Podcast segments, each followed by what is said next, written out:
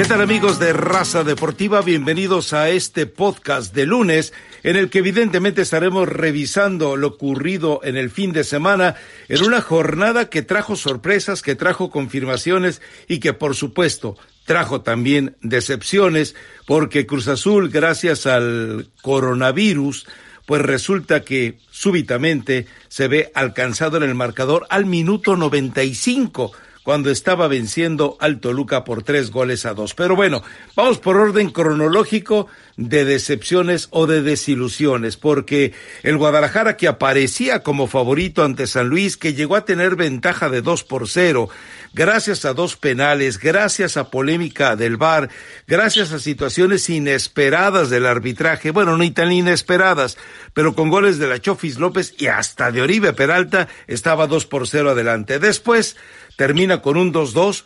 Chivas nunca fue mejor en la cancha. Debe de darse de Santos Elizabeth Patiño con el saludo, con haber sacado ese puntito eh, de la cancha del Alfonso Lastras y haber salido con vida. Eh, ¿Cómo está, Rafa? Sí, yo creo que sí. Fíjate que eh, Chivas, a ver, se ponía eh, temprano, en el, temprano al frente en el marcador, parecía que tenía medianamente dominada la situación y después el equipo de San Luis, que con Memo Vázquez ya venía dando destellos, que ya entiende lo que pretende el técnico, que es un equipo ordenado. Eh, este jugador, eh, Matías Catalán, me parece que fue una gran incorporación. El, el uruguayo juega bastante bien. Argentino, es argentino. Y, y, bueno, termina dándole de último minuto esta sacudida a Chivas. Escuchaba palabras del Chicote Calderón después de, al término del encuentro, donde me parece que señala un tema delicado, ¿no? eh, remarcando que le dicen, ¿sabes qué? A ustedes ya les di dos, ahora le doy esta eh, al cuadro al cuadro potosino. Creo que es un tema de preocupar en el papel. El árbitro no tendría por qué compensar por más que le des uno dos o tres penales a alguno de los equipos. Pero este Chivas eh, sigue preocupando porque sigue quedando a deber y la, la eterna incógnita de lo que está haciendo Tena cómo está parando el equipo en la cancha creo que tiene jugadores lesionados que al final están haciendo falta sobre todo en el tema de del gol pero que pongan al Chicote Calderón como volante cuando lo veíamos en Necaxa como lateral. ¿Te gusta o no te gusta, Rafa? Le sumo, le resto a estas chivas. Eh, creo que Tena tiene que mover las piezas por necesidad, pero aunque veo que a Guadalajara le está costando, sigo sin poder pensar que hoy Tena es responsable y que las horas con Chivas las tiene contadas. Y bueno, yendo al caso de Calderón, era un chicote porque realmente eso era un chicote lo que hacía Calderón en la cancha jugando en su posición de lateral izquierdo. Y ahora es un chipote porque queda claro que el muchacho se siente asfixiado, es decir, cuando le corta la zona de recorrido, cuando lo obligas a veces a tener que jugar de espaldas a la portería, cuando lo obligas a tener que eh, perder la visibilidad de la salida, pues el jugador simplemente deja de funcionar como a él le gusta, donde a él le gusta y haciendo lo que le gusta. Entonces, ahí sí estoy de acuerdo contigo. Me parece que Tena, por exigencia tal vez de algunos eh, eh, lesionados y tal vez porque no tiene al hombre que de verdad le está haciendo falta, que lamentablemente le está haciendo falta, como Víctor Guzmán, y que no se atrevieron a, er, a ir por Eric Aguirre, ni tampoco se están atreviendo a ir por Eric Gutiérrez, bueno, va a tener que seguir improvisando y también va a quedar la duda de si Tena no puede, no sabe, o si los jugadores no pueden donde los coloca o no quieren donde los coloca. Pero lo cierto es que además, entre el mal arbitraje, esas decisiones extrañas del VAR, esos penaltis que de repente terminan aderezando de morbo este encuentro, bueno, Guadalajara sale con vida, pero no sale ileso. Me refiero a que va a quedar esta semana cargadita de cuestionamientos para el equipo de Chivas. Sí, yo ya leí algunos fuera Atena, ¿eh? y lo, lo, marcan como responsable, que no sabe eh, manejar los partidos, sabe al final el gol de, de Berterame eh, Rafa, nosotros lo vimos, a Chivas le estaba ya costando muchísimo trabajo, o sea, no fue casualidad, no fue, uy, te cae un gol eh, en el tiempo de compensación, no, realmente eh, Chivas dejó de hacer, no sé si Tena trata de cerrar el, el partido de, demasiado temprano sabiendo que, que tenía la ventaja, pero sí Chivas tiene que replantearse varias cosas. Hay que dar tiempo a que recupere sobre todo a, Vega y a JJ Macías, que al final son jugadores que, que, tienen gol y que te pueden ayudar mucho. Y también te vas, dando, te vas dando cuenta de futbolistas que no les va a alcanzar o que realmente eh, siempre hemos querido y esperado mucho y terminan por dar simplemente un nivel regular como la Chofis, ¿no? La Chofis que sí te hace dos que tres jugaditas, a lo mejor te mete un penal. En cuanto a técnica individual, sí, sí es bueno, pero, pero ¿y luego qué más? En Chivas, eh, que yo tengo eh, pensado y por, lo, por el discurso de, de Ricardo Peláez, que hoy ya no alcanza con eso, ¿no? No alcanzan con un par de buenas actuaciones, con un par de destellos de buen fútbol. El que todos estos futbolistas entiendan perfectamente dónde están parados que sé que es trabajo del técnico, pero también el, el jugador no puede caer en una zona de, de, confort o de mediocridad, o dices lo del chico, te, ok, te tienen que poner como eh, más adelantado, como un volante, porque hoy la necesidad así lo, así lo mantiene. Bueno, pues yo quisiera ver otro tipo de cosas, eh, un cuadro que responda mejor, porque me parece que a lo mejor eh, Tena está teniendo cierta responsabilidad, pero hay ciertos jugadores que no sé si, si eh, los teníamos tal vez en un escalón mucho más alto o realmente eh, ese es el nivel y, y, no, no sé, me tiene un poco confundida esta chiva, Rafa, por ejemplo, el tema de, de Antuna. Yo de Antuna lo veo con selección, en, la MLS no comenzaba como titular, eh, de a poco se fue dañando de la titularidad, al final terminó siendo eh, del cuadro inicial, pero no veo a Antuna cómodo en la cancha. O sea, sí, sí hay ciertos futbolistas por, por los que se pagaron mucho dinero y realmente no le están rindiendo a Tena. A ver, en el caso de la Chofis eh, queda de nuevo en evidencia eh, Tena porque no se dio cuenta que debió haberlo sacado desde el primer tiempo. No quitaba una pelota, no estorbaba, al contrario, él era un estorbo para el equipo. Si, si de repente te encuentras con un adversario que no te está dando espacios, que no te está dando eh, ninguna posibilidad de que controles y puedas armar algo y que la Chofis además andaba perdida, debiste haber atrevido a hacer el cambio mucho antes. Lo tolera bastante en la cancha eh, Luis Fernando Tena y eso evidente es evidente que el jugador no estaba ni siquiera para haber terminado el primer tiempo. En el caso de Antuna, me parece que es reflejo de lo mismo. Si no tienes con quién hacer sociedad, porque hubo un par de jugadas en las cuales va y busca, por ejemplo, Oribe Peralta, y Oribe Peralta alcanza a reaccionar para retener la pelota, pero no para darle el dinamismo que le estaba buscando Antuna pidiendo el, el, balón a fondo. Ese tipo de situaciones son las que eh, reflejan que falta trabajo y reflejan también que falta un jugador eh, que sea más inteligente o, me, o, acompañe mejor, como lo pudo haber sido tal vez en lugar de la Chofis desde el principio Brizuela. Pero bueno, eh, lo de, hay cosas que no se van a poder solucionar esta semana, pero tienes razón ya la, eh, la forma en la que la afición de Chivas está reclamando la cabeza de Tena va a llevar eh, seguramente a que Ricardo Peláez en esas juntas de cada lunes esté presionando a Tena con resultados. Sí, y también, ojo en las palabras que escuchábamos en la semana de Ponce, eh, que yo no sé, por más que, que, te pregunte la prensa y sales, es que Oribe está molesto eh, porque no ha tenido participación, ok, aquí eh, lo usan por necesidad porque no tenían otro, eh, hace sí su penal, pero Rafa, y es evidente que no le alcanza.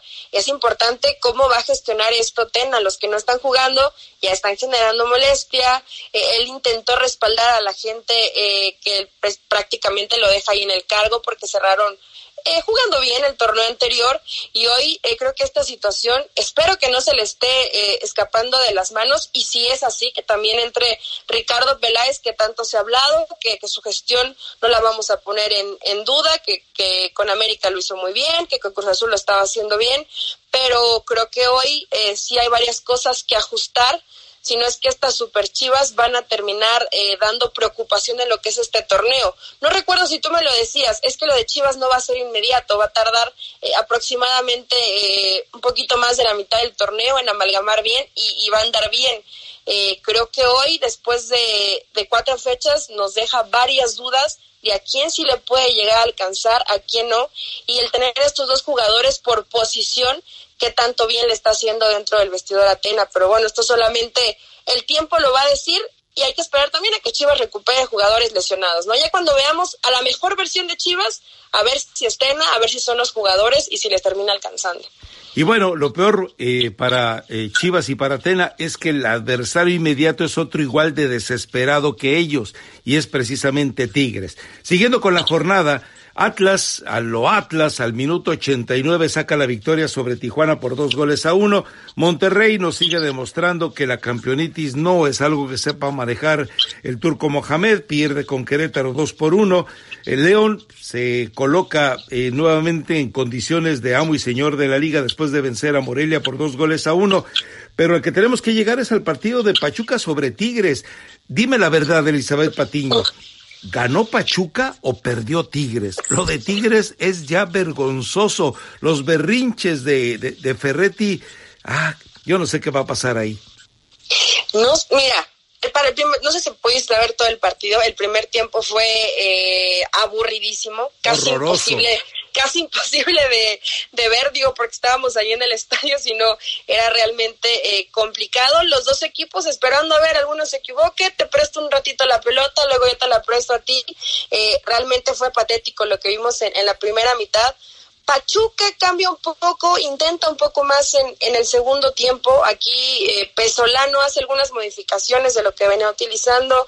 Eric Aguirre, que lo, lo venía ocupando como un eh, lateral izquierdo, porque Manuel García, que era el titular ahí, eh, tiene un rato ya lesionado, y lo pone como volante. Por supuesto que es un lugar donde te rinde mucho más, porque aparte a Aguirre le cuesta, él no tiene labor de marcador. Eh, creo que esto y el que jugara con Franco Jara y con Casim Richards eh, le da mayor posibilidad y mayor volumen en el ataque a Pachuca que termina ganándole la partida también al Tuca Ferretti. Pero creo que aquí, Rafa, también hay que señalar, y bien lo dices, lo que deja de hacer Tigres. Y me llamó la atención porque en algunas ocasiones, sobre todo cuando el Tuca Ferretti eh, se decida que ingrese Jürgen Damm, que siempre entra desconectado y le cuesta mucho trabajo entrar al ritmo de un partido, y le decía a, a Jürgen y otros jugadores más, vayan hacia adelante y el jugador prefería tocar hacia atrás. Entonces yo no sé si ya están tan acostumbrados a esto que les pide el Tuca Ferretti o realmente están faltando argumentos y están faltando ideas. Veías a un Niñac que tenía que ir casi hasta la mitad de la cancha para tratar de tener un balón no le llegaron balones, eh, es un equipo que, que también físicamente no sé cómo se esté trabajando, se ven, se ven lentos, un equipo que ya se está haciendo viejo, eh, creo que Tigres sí tendría que preocuparse, por más que digamos, Tigres acelera eh, a la mitad del torneo y le alcanza, yo no sé si a Tigres le vaya a alcanzar, ¿eh? porque obviamente los años por Guiñac ya van pasando y si este no sale en una buena noche o en alguna jugada, una genialidad te resuelve el partido, eh, no veo por dónde este Tigres pueda causar daño.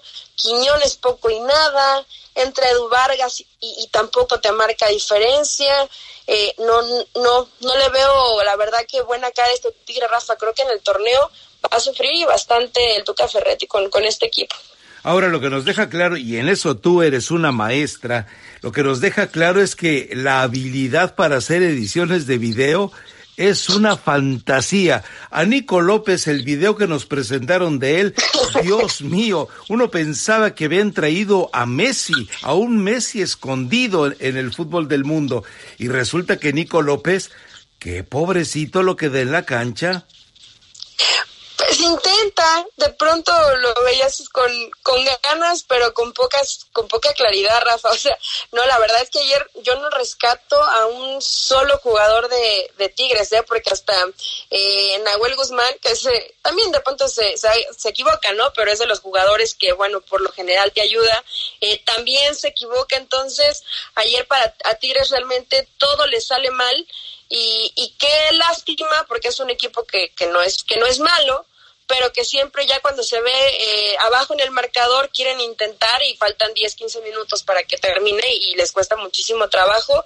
Yo sé que al Tuca Ferretti nadie le cuestiona nada, nadie le cuestiona las formas, eh, pero sí es para, para pensar y para analizar que, que Tigres no puede dar este tipo de, de partidos, Rafa. O sea, realmente lo del primer tiempo era para que a la gente que llenó el estadio le regresaran su entrada. Tristísimo. El planteamiento de los dos equipos, ¿eh? Ya después Pachuca se anima, bueno, era el obligado, era el local. Pero lo de Tigres sí es para preocupar. Y a los jugadores, ya aunque el Tuca les pida vayan al frente, pues como que ya no se la creen. Ahora, yo rescato al chamaquito Martínez, pero lo que, lo que también yo veo es que al Tuca le está cayendo el karma de Osorio. Fíjate, ¿quiénes están en la defensa central? Dos de los jugadores con los que se encaprichaba Osorio. Diego, Reyes se lesionó a los dos, tres minutos. Por eso te digo. temprano en el partido. O sea, eh, Diego Reyes y Salcedo es con lo que arranca y uno se pregunta, ¿de veras? O sea, ¿a, ¿a, qué técnico con un poquito de sentido común se le ocurre pensar en estos dos jugadores? Insisto, es el karma de Osorio el que está matando ahora sí al Tuca. Pues mira, es que no sé, estos los, ¿tú crees que los eligió el Tuca? O sea, yo desde que veo y tengo la posibilidad de, de traer futbolistas, pues yo no pensaría en opción ni Salcedo ni Diego Reyes, por más que hayan estado en Europa y por más de lo que me quieras decir, eh, y que creo que, que en el Mundial lo de Salcedo no fue tan malo, eh, realmente en el tema disciplinario lo hemos visto haciendo videitos y, totalmente fuera de la realidad de cómo tiene que estar en cuanto a disciplina con un equipo. No es la primera vez que lo hace Salcedo y lo de Diego Reyes, bueno, se, se lesiona muy temprano. Yo no sé si esto le termina haciendo un favor al, al Tuca Ferretti, que bueno, tiene que, que hacer la modificación eh, por Sánchez, si no mal recuerdo, el jugador que termina ingresando, pero pero sí, a, al Tuca Ferretti le, le, está pasando factura Rafa, ni modo, es así, también tiene que echar mano de, de gente joven. Martínez, yo cuando vi dije, Tuca Ferretti utilizando a gente joven, bueno, o se le, o no, o no es la gran plantilla que pensamos, o de pronto pues tiene que voltear a otro lado porque los que tiene ahí no le están rindiendo. Ahora vamos con eh, América contra eh, Juárez. Le dedicamos mucho tiempo a un partido que, como bien lo dijiste, tuvo el primer tiempo, fue horroroso. Pero ahora con el América, eh, otra vez el arbitraje, otra vez el VAR pero se le vuelve a caer el equipo a Miguel Herrera, hace el, eh, los movimientos, me parece que tarde, eh, queda ilusionado a que puede simplemente con el coraje, con la rabia del americanismo dar eh, un cambio en el resultado, pero perder por tres goles, ok, dos de diferencia, pero perder por tres goles en el Estadio Azteca ante Ciudad Juárez, que ahora vemos que Juárez aparece entre los cuatro primeros de la tabla de posiciones, es un torneo de locos. Sí, la verdad que es un...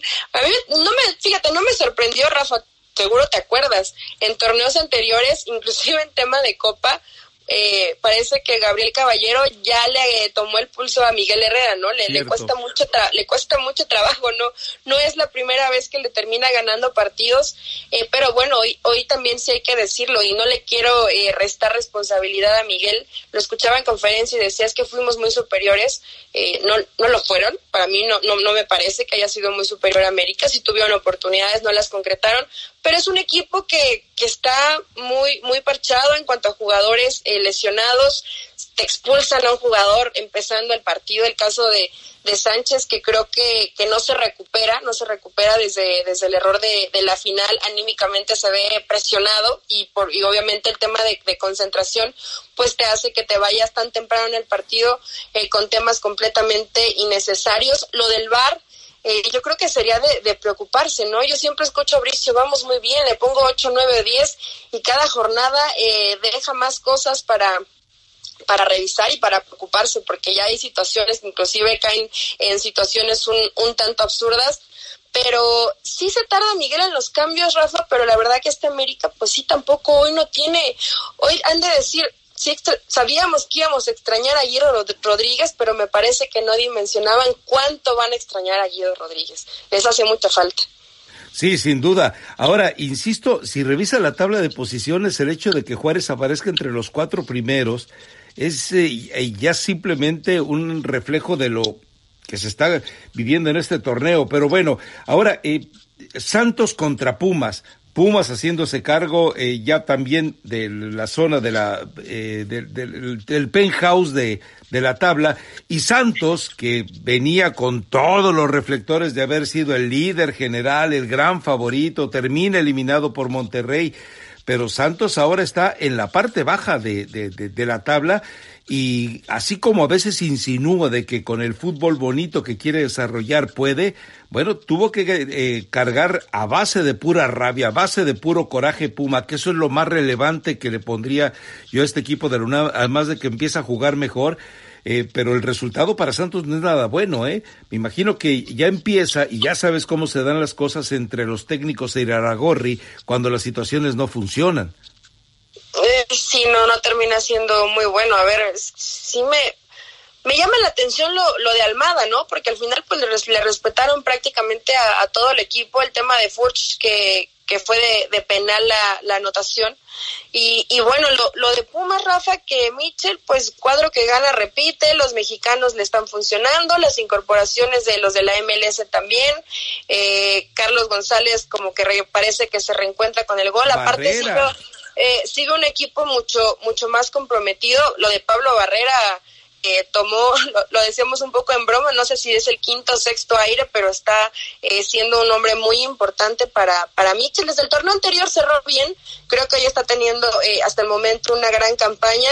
Y este, este chavo, Johan Vázquez, que Monterrey creo que ni siquiera lo supo aprovechar, no se dio cuenta de la calidad de jugador que tenía. A mí me gusta mucho este, este futbolista, es bastante joven, pero bueno, le termina dando el, el empate Pumas muy bueno, un punto muy valioso jugando de, de visitante y lo de Santos, bueno, ya creo que debería de, de, empezar a preocupar porque inclusive ya no se ve tan claro ese, ese estilo que, que, nos llamaba la atención y que nos ponía en el televisor a ver los partidos de Santos, ¿no? Hoy Santos está sufriendo en el arranque del torneo. Y fíjate, ahorita que lo de Johan Vázquez, recuerda que Chivas se lo ofrecieron en negociaciones con eh, Briseño y Alanís y resulta que no, no le interesó al Guadalajara. Me parece, en este momento es más defensa central que todos los que tiene, porque además con Irán Mier ya lesionado, eh, se viene también en ese escenario y en ese terreno problemas para el Guadalajara. Ahora, en el partido que fue lo mejor de, eh, de la jornada, lo más agradable de esta fecha cuatro, Cruz Azul, la Cruz Azulea. Minuto 95, el coronavirus. Se traga Corona el gol, de, además con un jugador que ahorita estaría perfecto para Tigres. Eh, como es el disparo de Suárez, al minuto 95, insisto, pero fue sin duda el mejor partido de esta jornada, cargado de situaciones llenas de fútbol y de los berrinches del Chepo y de la ilusión para la gente de la máquina de que ahora sí parecía que iba a funcionar, pero bueno, ahí está. Me gustó el partido, la verdad estuvo estuvo emocionante. Leo Fernández, sí, sí crees que fue, a ver, están responsabilizando mucho a Corona. ¿Qué tanto le das a, Corona de responsabilidad en, en la cruz azuleada de, del cierre de, de, la jornada 4 del fútbol mexicano? Sí le está costando a Corona el torneo, ¿eh? Pero ya tiene un rato así. Yo, yo recuerdo la campaña anterior donde decían que me parece que, que su papá estaba enfermo y eso lo tenía un poco eh, mal anímicamente y no enfocado en lo del equipo, pero lo de Corona, pues sí, creo que ya eh, le cuesta cada vez más trabajo. ¿Tienen ahí a jurado, Rafa? Que, que lo vaya Siboldi metiendo de a poco. Eh, y bueno, obviamente a Corona hay que respetarle su jerarquía, pero sí ya son eh, algunas equivocaciones que les están costando eh, directamente en el resultado. El, el Chaquito Jiménez hace gol, eh, creo que es de, lo, de los temas que hay que rescatar. Tu jugador favorito, Elías Hernández, eh, de selección mexicana, bueno, también se, despacha con una anotación, el cabecita Rodríguez se, se hace presente. No sé si al final el, el, empate termina siendo justo, porque para mí se le acaba un poco el gas a, a Toluca, pero este chavo Fernández, eh, la verdad que, que, el disparo que saca al final, por más que a lo mejor se, se equivoca Corona, eh, fue, fue, muy bueno, o sea, y le, le puso emoción a, a, lo que fue el partido. Te digo, no, no sé si justo, creo que sí ligeramente eh, mejora Cruz Azul. Me llamó la atención lo de lo de Salinas eh, y las varias ocasiones en, que Elías Hernández lo hizo ver bastante mal. Eh, pero bueno, el Chepo de la... A ver, esto va a ser el equipo del Chepo de la Torre, ¿no? va a rescatar puntos, va a ser muy difícil que le puedas hacer como el Cruz Azul que le hizo eh, tres goles y va a ser un equipo que va a estar ahí y que te representa siempre un dolor de cabeza y que va a sumar y sumar y estoy segura que, que va a calificar. ¿eh? Sí, y nuevamente el arbitraje de por medio, ¿no? Nuevamente el VAR de por medio, nuevamente decisiones extrañas, pero bueno, ya debemos acostumbrarnos a que esto ocurra con el VAR. Ahora, ya que tocas el tema de Corona, que me parece que ah, si la pelota va por el centro, si él alcanza a rozar y no tiene eh, la energía en los puños, en las manos para echarla por arriba, sí, yo estoy de acuerdo, fue un diablazo de Fernández, fue un golazo. Eh, es decir, si quitas de por medio el error de Corona, la maniobra que hubo detrás de ella fue excelente. Pero ya que mencionas lo de Corona y mencionas lo de Memo Ochoa, y entonces la selección mexicana, ¿con quién y como pa' qué? Sí, lo de Memo Ochoa también. Ah, pero de Memo Ochoa venía mejorando, Rafa. O sea, el, torneo anterior para, para que América estuviera ahí en la final, Ochoa fue, eh, fue muy importante y, cerró bien.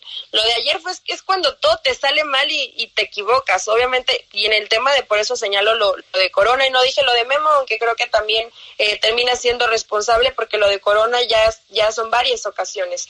Y sí deberían estar preocupados, pero hay, hay arqueros que andan bien. Digo, no sé si al final a, Jurado le alcanza o no, porque no tiene nada que ver el haber estado con Veracruz y comerte cualquier cantidad de goles a, estar con Cruz Azul, que también hay una presión eh, importante y una presión que no sé si la, pueda llevar. Cota, Cota anda muy bien.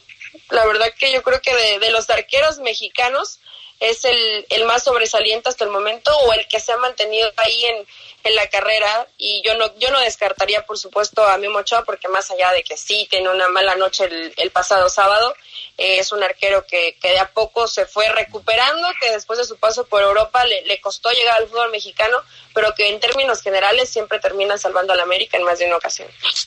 Perfecto. Bueno y, tenemos que cerrar, por supuesto, con la recomendación. ¿Hay alguna recomendación valiosa por ahí? Siempre hay recomendaciones eh, valiosas, Rafa. Hay una canción que se llama Fantasías o Fantasía con Raúl Alejandro y Farruco. Está buena, ¿eh? Esta sí es reggaetón para irse perreo hasta el suelo. Entonces esperemos que la gente del podcast les guste, la escuche. Y el tema de, por cierto, no lo mencionamos, pero el tema de Rodolfo Pizarro, que bueno, eh, estuve platicando un poquito con su representante, no me quiso dar mucha información, eh, pero como dejando entrever que bueno, prácticamente ese tema ya está hecho, pero la situación económica es lo que está frenando un poco la llegada de Rodolfo Pizarro al Inter de Miami. Increíble que ya los jugadores con 25 años prefieren la MLS. Ahora, ya que mencionas el tema de Pizarro y la, versión más reciente que tenía yo es esta que el Inter de, Miami está dispuesto, el Inter de Miami está dispuesto a pagar la cláusula de rescisión, pero que Pizarro, Pizarro definitivamente no quiere irse a la MLS. Pues es que, a ver, Rafa, es entendible y yo entiendo que, el promotor está inclusive por, porque sabe que en el tema económico le conviene y además porque no tiene buena relación hoy Pizarro con, eh, con el turco y no va a jugar, ¿eh?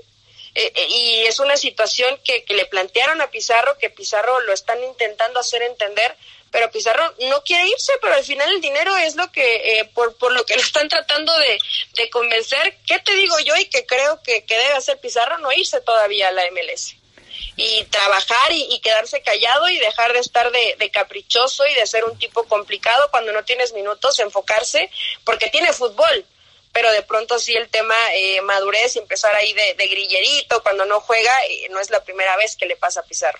Entonces yo espero que no se dé, pero el, el promotor está pujando para que Rodolfo termine aceptando. Pero fíjate lo curioso, y saludos al muchacho Chueco Alto que mandó un tuit sobre el tema, pero lo curioso es cuando jugaba en Pachuca, no, yo no lo voy a vender a nadie en México porque está para irse a Europa. Ok, termina yendo a Chivas. Luego en Chivas, no, hombre, ¿cómo se va a ir a cualquier otro equipo del fútbol mexicano si él solamente está hecho para jugar en Europa? Termina en Monterrey. No, Monterrey, después de haber sido campeón, este muchacho lo tengo que vender en Europa. Y resulta que ahora termina en el, eh, podría terminar en el cementerio de elefantes que puede ser la MLS o qué ha sido la MLS. No le digas así, Rafa, aparte va a estar con Diego Alonso que lo conoce bien. Y, y como de qué sirve. No, sí, no, no, a ver, que no, que no sea así, pero lo, a ver, lo de Pizarro fue así, así como lo explicas, justo así sucedió, pero también es cierto, lo han ofrecido a, a equipos de Europa y le piden ser titular indiscutible con, con selección, eh, creen que su fútbol de pronto es un poco lento, pausado, no tiene labor de sacrificio, también es una situación eh, que te piden en Europa y te dicen en su equipo es titular de tantos minutos, tantos partidos, cuántos goles, cuántas asistencias y ninguno de los requisitos los cumple Rodolfo. A ver si es un buen jugador, pero tú sabes que para ir a Europa pues sí te, te tienen más filtros, no es como el fútbol mexicano que se traen a cualquier pedacera, allá sí es más difícil.